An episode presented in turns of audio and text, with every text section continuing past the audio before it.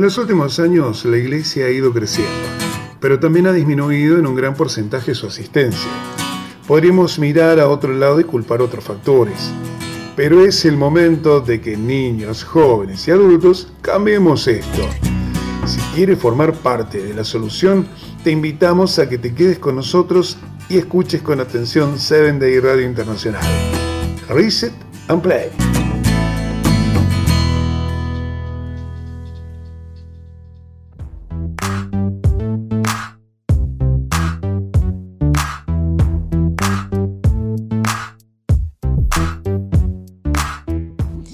Que nadie se quede fuera es la temática que estamos abordando en este mes en nuestros podcasts de la programación de Seven Day Radio Internacional de Reset and Play, del que tengo el placer de acompañarte esta, en este momento, tu amiga Lilibet Salazar contigo desde Guadalajara, en México, repasando este tema tan especial.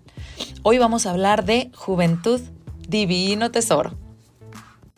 Ya comenzamos hablando de la juventud desde el podcast anterior porque la adolescencia y la juventud están entrelazadas. Son una etapa muy importante en la vida y en esta, en esta ocasión vamos a tocar temas también relacionados con jóvenes, a lo mejor un poco más grandes, que están tomando ya decisiones en el umbral, vaya de la decisión.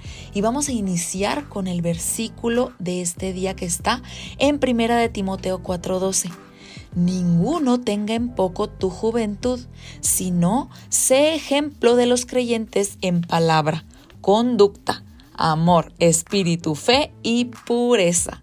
Híjole, qué grande reto nos deja la escritura, ¿verdad? Que una vez que ya somos jóvenes y que empezamos a pensar qué va a ser de nuestra vida, que, que no sé qué carrera vamos a estudiar o hacia dónde vamos a, a, dirigir nuestros esfuerzos en la vida, nuestra pareja, bueno, tantas decisiones que hay en la, en la etapa joven, tan bonitas, ¿verdad? Pero tan determinantes para nuestra vida en general. Este podcast nos va a ayudar con, bueno, alguna de estas cuestiones, ¿verdad?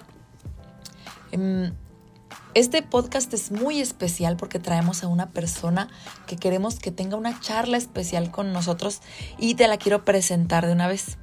Él es un pastor departamental de jóvenes en la Asociación de Occidente en México. Tiene dos años en dicho cargo y hacia atrás fue también director de jóvenes en la Asociación Norte de Tamaulipas en México. Ocho años desempeñándose ahí y en otros distritos de Tampico, Ciudad Mante, Tamaulipas, San Luis Potosí, en, en México, toda esta parte. En general, su labor ha sido 90% trabajo con los jóvenes durante toda su carrera de pastor.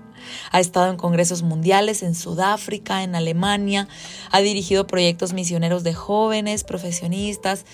Imagínate hacia el Medio Oriente y Egipto, es una persona a la que queremos mucho en nuestra asociación. A lo mejor hasta ya lo conoces y si no te invito a que lo conozcas porque es una persona, un pastor extraordinario y fuera de serie. Te voy a presentar a Luis Orozco. Lili, es un gusto, gracias por la invitación. Un saludo a todas las personas que están escuchando este podcast. Me siento de verdad muy contento de acompañarles hoy. Espero que pasemos un momento de mucha bendición y también un momento de mucho crecimiento juntos. Gracias por la invitación. Gracias a ti, pastor, definitivamente por aceptar nuestra invitación y por estar con nosotros. Ya hemos tocado este tema, esta, esta pregunta en particular, ya la hemos tocado en otras entrevistas anteriores, pero nos gustaría conocer tu opinión, pastor. ¿Por qué se van los jóvenes de nuestras iglesias? Bueno, pues empezamos fuerte con las preguntas, Lili. Ah, me, me parece que no solo es una pregunta, es un clamor. Es un clamor. ¿Por qué se van los jóvenes de nuestras iglesias? Un clamor con dolor incluso. Eh, para contestar un poquito más claro lo que, lo que está en mi mente y compartirlo con, contigo y con todos los amigos que nos escuchan, me gustaría solamente hacer una aclaración al concepto iglesia. ¿A, ¿A, qué nos referimos cuando decimos se nos van de la iglesia? ¿Nos referimos al edificio donde nos congregamos? ¿O nos referimos a la comunidad de creyentes que, nos reunimos y compartimos este, creencias, principios, ideales, adoración? ¿A qué nos estamos refiriendo? Y me parece importante la aclaración porque es posible que existan jóvenes que están en el templo, que están asistiendo al templo, y no solo jóvenes, adultos incluso, pero no están conectados en la iglesia o no están en la iglesia, refiriéndonos a la comunidad de fe, de creyentes, porque la iglesia en realidad desde el concepto bíblico somos las personas conectadas en esa comunidad y no el templo en sí mismo. Entonces, en ese sentido, eh, ¿por qué se nos van los muchachos de esa comunidad de creyentes? Entonces, puedo enumerar un par de factores que me parece son importantes a reserva de lo que, lo que pienses tú y, nuestros amigos. El primero es la incongruencia de quienes dirigimos eh, y orientamos a los muchachos, ¿no? La incongruencia, cuando quienes vamos adelante de ellos no combinamos bien, no hacemos juego con las palabras y las acciones, generamos confusión en la mente de los muchachos. Y esa confusión les estorba de tal manera que, que prefieren terminar muy distantes de la comunidad porque no encuentran ah, honestidad en ese sentido. Entonces el mensaje queda obstruido, ¿no? Como comúnmente se puede decir, pues habla más fuerte porque tus actos no me permiten escuchar tus palabras para nada. E, eso, eso hace un eco y una mella poderosa. Entonces me parece que la incongruencia impide que la Biblia tenga poder sobre los muchachos en ese sentido. Sobre todo cuando los jóvenes de hoy, más que leer, la, la ven primero reflejada en otras personas. Y en segundo lugar, aunque no voy a generalizar, hay iglesias que hacen de forma muy, muy bonita, extraordinaria. Eh, algunas veces, no todas las comunidades de fe mm, comparten o abren oportunidades para que los muchachos puedan participar. Recordemos que cuando nosotros somos espectadores, siempre nos vamos a terminar aburriendo de lo que estamos contemplando, así sea la mejor película, el mejor evento deportivo, lo que sea, llega un momento donde te cansas. Cuando en la experiencia religiosa y de fe una persona es solamente un espectador, termina por cansarse y marcharse a un lugar donde sí encuentre un espacio. Entonces, esa falta de espacio de participación creo que que es determinante para que nuestros jóvenes se vayan de la iglesia Lili. Me queda clarísimo que es congruencia y participación. Congruencia y participación. Vital. Pastor, ¿por qué es importante la juventud en la iglesia? Háblanos de eso. Tu opinión, pastor. La juventud es muy importante, Lili, porque concentra eh, potencial, fuerza y movimiento. Si la experiencia es sabia, combinará a la juventud para que juntos se potencialicen en, el crecimiento de una institución. En la iglesia no es diferente. Basta recordar el caso específico de la iglesia adventista que eh, este movimiento comienza con jóvenes que no llegaban a los 20 años siquiera, pero que lograron establecer un precedente tan fuerte, tan sólido, tan sólido, que pues ha trascendido y se ha convertido en un movimiento mundial. Así que es muy importante cuidar a nuestra juventud, lo considero así, pero tan importante como la juventud es saber combinar esa juventud con la experiencia para que la juventud y esa fuerza que la Biblia dice que los jóvenes tienen sea bien dirigida, bien canalizada eh, y evitar que vayamos a tener contratiempos bastante considerables en su magnitud, creo. Pastor, nuestros orígenes jóvenes, es cierto. Qué bendición que así haya sido, ¿verdad? Y una motivación para los jóvenes hoy. Sin duda hay mucho que hacer para con los jóvenes, pastor, pero sin embargo reconocemos que ya tenemos cosas buenas, como la escuela sabática, los ministerios del infantil y del adolescente, los clubes de nuestra iglesia, las sociedades de jóvenes. Pastor, ¿qué nos ha estado faltando para que estos ministerios funcionen cabalmente? Pues la, pregunta es bastante abarcante y delicada. Me, encanta, Lili, que menciones el hecho de, que funcione a cabalidad, porque en realidad sí funcionan. Eh, yo soy producto de eso, creo que tú también. Hay una formación muy intencional que la iglesia ha, ha dirigido y guiado. Y yo creo que eso, eso es toda una bendición. Ahora, ¿qué hace falta? Por supuesto. ¿Qué es lo que me parece que haría falta? Bueno, Mm, me parece que nuevamente sin generalizar, eh, en los puntos donde podría fallar es que a veces el énfasis es más en la información y en la formación de miembros de iglesia que en el énfasis hacia el discipulado. y la conversión. Decir que, por ejemplo, tenemos eh, menorcitos que están siendo formados desde las divisiones infantiles, conociendo historias, ¿verdad? Escuchando de la Biblia, aprendiendo versículos bíblicos, etcétera, etcétera. Llegan a, un ministerio, ¿no? Muy bonito que se conoce como el Ministerio de los Clubes, JA, jóvenes adventistas, aventureros, conquistadores, guías mayores, pasan por todo ese proceso recibiendo información. Y, esa información es fantástica para que la persona pueda ser todo un miembro de iglesia sólido en su juventud y en su adultez. E, el problema es que la Biblia nos envió a ser discípulos. Discípulos. Y el discipulado tiene que ver no solo con información, sino con una relación personal. Entonces, creo yo que voy a insistir, no está mal lo que hacemos. Y en muchos de los casos, conozco muchos casos muy dignos y especiales, las iglesias logran encauzar toda esa actividad que has mencionado hacia el discipulado, hacia la conversión. Que la persona no sea solamente una persona o un joven convencido, sino convertido Ahora, si algo nos va a fallar es precisamente eso, olvidar la parte de esa conversión y esa conexión con la persona Jesucristo y centrarse solamente en la parte teórica. Cuando eso ocurre, entonces llega un punto donde el joven pues sí tiene mucha información, pero hay otro tipo de información que le llama la atención y decide por ella, ¿no? Porque no existe una conexión con la persona Jesucristo a través de una conversión. Así que voy, a resumir porque no me gustaría enredarte ni a ti ni, al auditorio. Eh, creo yo que si eh, así ya específicamente, ¿qué, ¿qué, faltaría para que funcione a cabalidad? Bueno, no olvidar que toda la estructura eh, debe estar enfocada hacia el discipulado, hacia formar en nuestros jóvenes discípulos, no miembros de iglesia, de tal forma que estén convertidos y no solo convencidos. Lili. Pastor, sabemos que el joven se va formando desde su niñez, obviamente ayudado por su entorno general, no nada más la iglesia.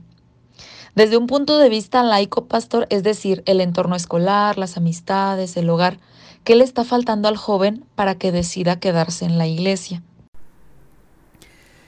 Uy, pues bueno, de, lo que has mencionado, el, entorno escolar, el, entorno laboral o eh, del hogar, yo, me quedaría definitivamente con el familiar, porque nosotros nos podemos quitar amistades de encima, Lili, nos podemos quitar trabajos de encima, amigos de encima. Lo que nunca nos vamos a quitar de encima es la familia. Y, no digo quitarme de encima eh, el concepto de manera negativa, no, no, estoy hablando de que todos, nos guste o no, queramos o no, es más, estemos conscientes o no, tenemos una herencia familiar que está allí. Alegrías, recuerdos, memorias, traumas, están allí. Es más, voy a ser a lo mejor un poquito más dramático, si ustedes quieren, pero si lo piensan frío, quizá logremos estar en sintonía. Cuando el niño nace y no sabe nada, lo estoy diciendo entre comillas, empieza a descubrir el mundo, empieza a descubrir cualquier concepto de la vida, eh, eh, pues no sabe nada de Dios. El primer contacto que tiene con Dios es a través de los padres o quienes lo sustituyen en, en casos particulares. Ese es el primer contacto que existe de Dios. Así que si la persona, el padre o la madre o el tutor tiene un concepto adecuado de Dios y lo transmite sabiamente, me va a facilitar el camino para el resto de mi vida. Pero si es lo contrario, entonces e, el, asunto se me pone mucho más difícil. Es más, siendo más específicos, si yo tengo un padre amoroso, que se conecta conmigo, que me inspira, que me enseña, que me guía a respetar a Dios, que me enseña cuál es el camino del discipulado, el día que yo sea un joven y escucho a un ministro religioso, quien este sea, decir, Dios es un padre, Dios te ama, eh, pues yo lo entiendo en el aire, rapidísimo. Pero, pero si yo tuve un padre duro, frío, distante, castigador, al que yo más que amor le tenía miedo, el día que mañana digan, es que Dios te ama, es tu padre, oye, espérame, yo con él no quiero saber nada. Por eso creo que la familia es determinante. Y de paso, con cariño quiero decirle a todos los papás que están escuchando, e, esa es la razón por la cual nuestras familias son fundamentales. Eh, y necesitamos pensar no solo en nosotros, sino en nuestros hijos y el impacto que estamos teniendo en ellos. De verdad, esto es bien importante. Cuando uno eh, trabaja con los muchachos se da cuenta que la mayoría de los traumas, miedos, temores, eh, problemas espirituales tienen su origen en el hogar y ninguno estamos exentos. El que crea estar firme, mire que no caiga. Por eso la escritura dice, y repetirás a tus hijos y la repetirás a los hijos de tus hijos, o sea, constantemente, porque el trabajo de la familia es, pues yo diría, vital. Qué responsabilidad tan grande tenemos, ¿verdad, pastor? Oye, y hablando de clubes, hace un momento en la pregunta anterior se mencionaba algo de clubes de iglesia. Cuéntanos, pastor, ¿qué es eso? Para nuestros oyentes que no, que no han escuchado hablar de los clubes de iglesia, platícanos qué es eso. Claro que sí, con todo gusto. Los clubes de iglesia o clubes del Ministerio Juvenil, como normalmente los conocemos, son un programa de servicio a la comunidad que inicialmente están orientados a los menores y jóvenes de la iglesia adventista, pero que también están abiertos a cualquier persona que quiera participar sin importar su, credo religioso. Y eh, este programa de servicio a la comunidad mm, ayuda a los niños y jóvenes a crecer y desarrollar habilidades físicas, mentales y espirituales. Esto se hace a través de clubes. Ya en concreto, este programa se traduce a un club. Un club. Eh, tenemos eh, tres niveles de este club con diferentes nombres, te los platico rapidito. Están los aventureros, que se conforma este club por menorcitos de, de 4 a 9 añitos, son los más chiquititos del rebaño. Está el club de conquistadores, con menores y adolescentes de 10 a 15 años. Y está también el programa de entrenamiento que se conoce en México y en Interamérica especialmente como guías mayores. Eh, es donde se les da herramientas a los jóvenes de 16 años en adelante para ayudarlos a capacitarse y servir a los más chiquitos, aventureros y conquistadores. Entonces, este programa es toda una cadena, ¿no? Si te das cuenta, una cadena de servicio que le ayuda a la persona a crecer desde que es pequeñita en diferentes habilidades pero que lo orienta a servir a su comunidad, a su prójimo, eh, a su entorno inmediato. Eh, la verdad, a mí me encanta hablar de eso, gracias por la pregunta, quisiera agregarte, este, para beneficio de todos los que nos están escuchando, que son una excelente opción y una herramienta de retención poderosa cuando los jóvenes atraviesan etapas muy específicas de la vida. Entonces, si tú me estás escuchando y tienes este, niños en estas edades y, quieres tener un complemento de retención para que eh, los jóvenes aprendan más cosas y no solamente estén anclados al círculo de la iglesia como lo conocemos normalmente, eh, pues los clubes son un recurso, ¿qué diríamos, Lili? Maravilloso, maravilloso. Quisiera platicarles un poco a todos ustedes que escuchan y a usted también, pastor, un poco acerca de mi historia. Nosotros como familia llegamos a la iglesia adventista gracias a que un sobrino mío empezó a asistir a los clubes de iglesia con un vecino y eventualmente mi hermana llevar estudios bíblicos con la mamá de este niño y pues la semilla se distribuyó por la familia y gracias a eso es que estamos aquí. Te lo comparto porque el, híjole, los clubes de iglesia han representado para mí, por mi vida, pues, un, un, un tema crucial en, el, en lo que toca a evangelismo. Y nos gustaría que nos ampliaras al respecto, Pastor, cómo es que los clubes representan esa herramienta de evangelismo tan fuerte y que nos cuentes un poco de cómo son los clubes, qué se hace ahí para que el oyente pueda eh, vislumbrar un poco más. Wow, wow, qué, qué bonito testimonio, Lili, de verdad. Eh, así como te pasó a ti, le, le pasa a mucha gente, ¿sabes? Eh, realmente es una herramienta muy valiosa, muy valiosa. Eh, yo mencioné hace rato el concepto retención, pero también está el concepto discipulado, el concepto evangelístico. Eh, los clubes te ayudan para muchísimas cosas, pero yo me centro en la retención porque el club, para contarte un poquito más de lo que hacemos, este, e, e, el club maneja tres elementos que son importantísimos en la vida de un joven, de un adolescente, eh, sobre todo. Ya ves que los adolescentes empiezan a ponerse así, medio románticos de repente. Eh, bueno, son estos tres elementos. Aventura, amistad y superación. Aventura, amistad y superación. Estos tres elementos están impregnando todo lo que hace un club campamentos, excursiones, caminatas, eh, especialidades que no son otra cosa que instrucciones prácticas en habilidades tanto manuales, físicas y espirituales. Entonces, el muchacho está con aventura. ¿A qué, ¿A qué, joven no le gusta eso? Ah, vamos a descubrir, vamos a acampar, ah, vamos a ir a, nadar a un río, oh, vamos a hacer esto. Claro que les va a encantar, ¿verdad? Eh, amistad, pues eso los mantiene conectados con el ambiente.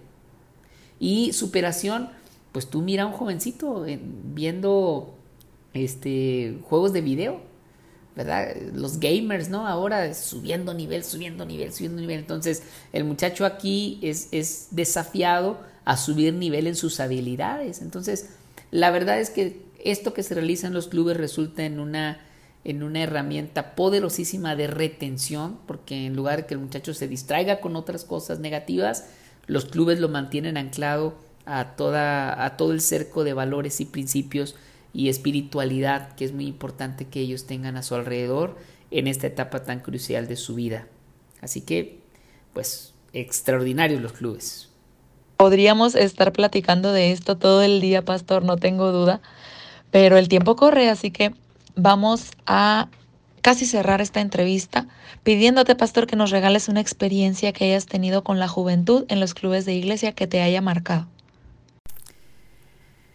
Fíjate, Lili, amigos, que una experiencia que me marcó profundamente es la de un jovencito cuyos padres estaban pasando un momento difícil, eh, una etapa de transición, mudanza en la ciudad, eh, y él entrando pues a un momento de la vida de muchos cambios pues un momento difícil, ¿no?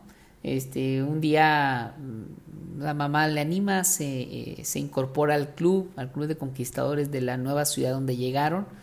Y en ese momento específico el, jovencito tenía varios problemas.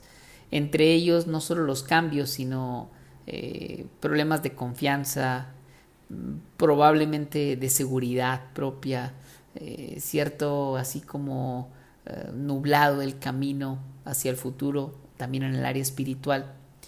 Pero de pronto empieza a contar eh, o a encontrarse con amigos, con actividades, con cosas que le llaman la atención, que lo motivan. Ya el club ayudando en esta parte de retención que hemos venido eh, reiterando.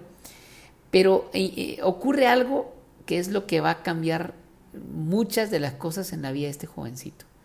De repente el director de su unidad, o lo que llamamos como el consejero, eh, se da cuenta que este muchacho trae problemas, que trae desafíos allí y que no ha logrado integrarse del todo al grupo, que es un problema muy común entre los muchachos adolescentes.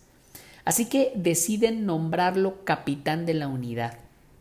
Y cuando menos lo espera este jovencito, el consejero le, le menciona y le dice, te vamos a nombrar capitán de la unidad por este mes el, jovencito dice, yo, yo, capitán de la unidad, wow, pero, pero es que yo soy, yo ah, soy nuevo, acabo de llegar a poco. Sí, sí, tú, tú, tu conducta es extraordinaria, has hecho este, los méritos suficientes, vemos en ti liderazgo, potencial, adelante.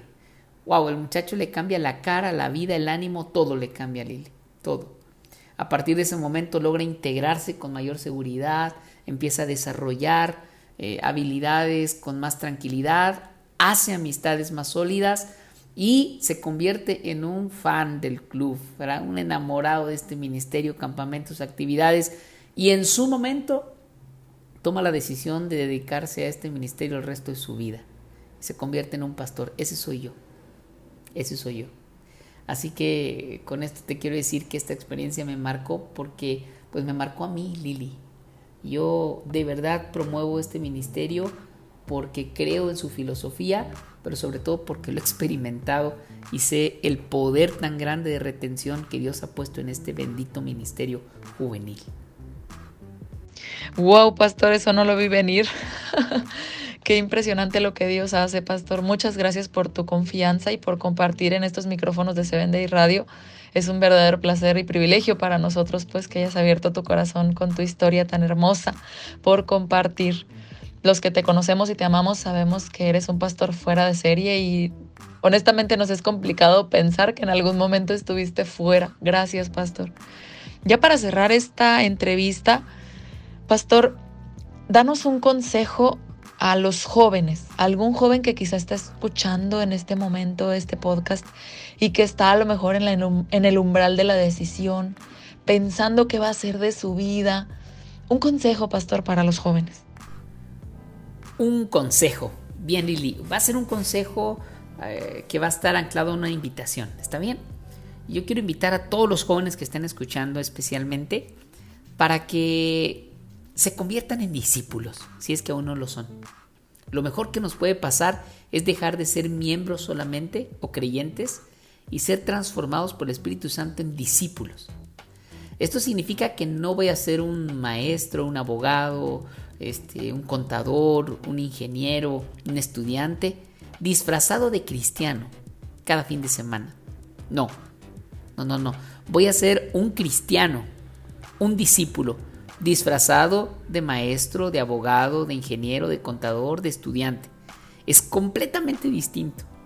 Ser un discípulo hace que miremos todo a través de la óptica de la misión que Cristo nos ha dejado de reconciliar eh, consigo al mundo. Es muy especial y le da sentido a lo que hacemos. Ahora, ¿cómo puedo estar seguro que soy un discípulo? Bueno, yo necesito un llamado. Mateo 4:19 dice que Jesús hacía llamados. Tú necesitas tener un llamado no de la iglesia, solamente. Aclaro. Necesitas tener, tener un llamado de Dios. Así que no, no es depender solo de tus padres, porque me enseñaron esta religión, porque bueno, yo voy por los amigos, por la novia que me gusta y que va a ese templo. No, un llamado directo de Dios. Eso es importante. Así que pon atención y escucha ese llamado. Por otro lado, no solo hay que tener un llamado, hay que, hay que escuchar la voz de Dios. Juan 10, 27, eh, mis ovejas escuchan mi voz, me conocen y me siguen. Hay que bajar a veces el ruido a otras voces, eh, el volumen de otras voces y escuchar la voz de Dios. Ocupamos permanecer en la palabra, Lili. Juan 8:31, si, si vosotros permaneceréis en mi palabra, seréis verdaderamente mis discípulos. Permanencia en la palabra y vivir no solo de los sentimientos y las emociones, sino de la palabra de Dios, sabiendo que la verdad es la verdad sin importar cómo se sienta. Y finalizaría diciendo, manifestando amor, amor desprendido por los demás. Juan 13:35 aclara y, y, especifica que todos sabrán que somos discípulos de Cristo si nos amamos los unos a los otros. Ese amor tiene que estar presente. Así que un discípulo no se caracteriza tanto por lo que dice, sino por lo que hace, vive y por lo que es. Sean discípulos, seamos discípulos. Eh, Dios está buscando eso. Jóvenes dispuestos a ser discípulos hoy y ese sería mi consejo y mi invitación con mucho cariño, Lili, para todo el auditorio. Y sin duda se extiende a todas las edades. Gracias por este consejo, pastor, y gracias de manera muy especial por estar con nosotros en estos micrófonos. Fue valiosísima la aportación y no, no tengo duda que tocó varios corazones este, en este momento. Mis hermanos, ¿qué podemos concluir de todo esto que hemos estudiado? Marcos 10, 17 al 30 nos habla del joven rico. Tú te acuerdas de esa historia. Y si no te acuerdas, te invito a que vayas a tu Biblia en Marcos 10. El joven rico guardaba los mandamientos. Le dijo a Jesús, todos los mandamientos he guardado desde mi juventud. ¿Y qué le dijo Jesús? Ve y vende lo que tienes y dalo a los pobres. Deshazte de eso que está ocupando el lugar de Dios en tu corazón. El joven rico no quiso y se fue triste, dice la escritura, porque tenía muchas posesiones. El joven rico estuvo cerca de Jesús, pero no se encontró con él. La invitación es que tú, joven, que nos escuchas, te puedas encontrar con el Señor Jesús de manera genuina. ya sea en una iglesia en excursión, en aventura, haciendo un compromiso especial como miembros de iglesia para que eso pueda ser posible. Realmente la imaginación es el límite. Solamente vive para Jesús e imítale y todo lo demás vendrá. Este es un consejo no solo para jóvenes, para todos, porque de esa manera en la que empecemos a vivir el cristianismo genuinamente, el Señor va a permitir que todos estén con nosotros en las alas de la iglesia y de nuestro Señor Jesús. Vamos a cerrar con una música especial a cargo de nuestra amiga Ansi González. El especial se llama Lo Veré.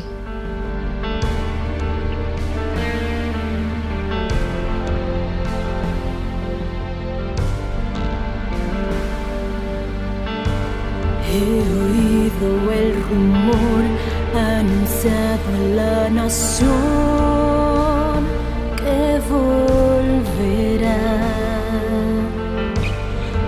llamado a proclamar, el tiempo es de despertar.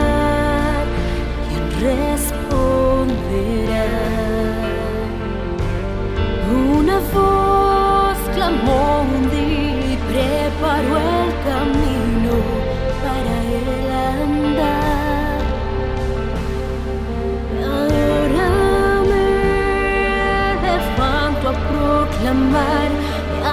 anunciar que su justicia vendrá. Llegará el momento en que veré revestido en gloria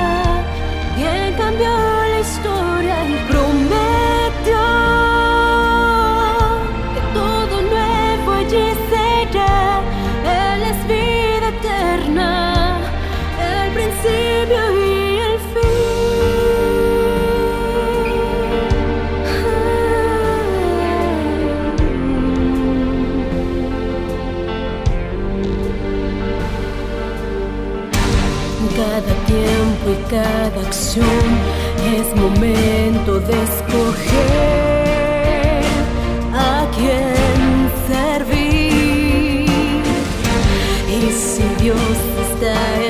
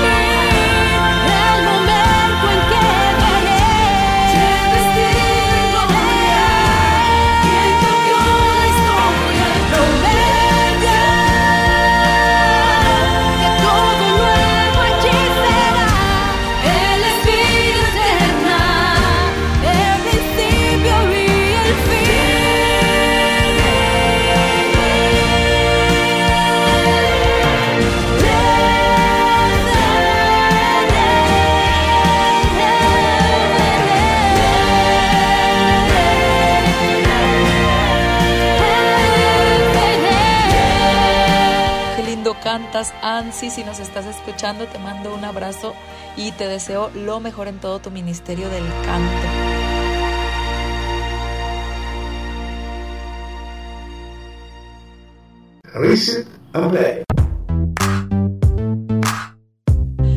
Olvides mandarnos, como ya lo sabes, un correo a producción arroba si deseas contactarte con aquellas personas a las que hemos entrevistado, si deseas más información sobre los libros que hemos compartido y demás, escríbenos producción arroba y vamos a estar contentos de responderte. Tu amiga Lilibet Salazar se despide de ti con un abrazo enorme y nos vemos el próximo domingo. Chau, chau.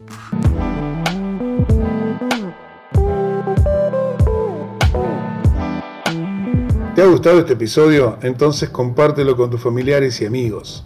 Y no dejes de seguirnos en Instagram, en nuestras matutinas diarias, por medio de WhatsApp y la página oficial de Facebook.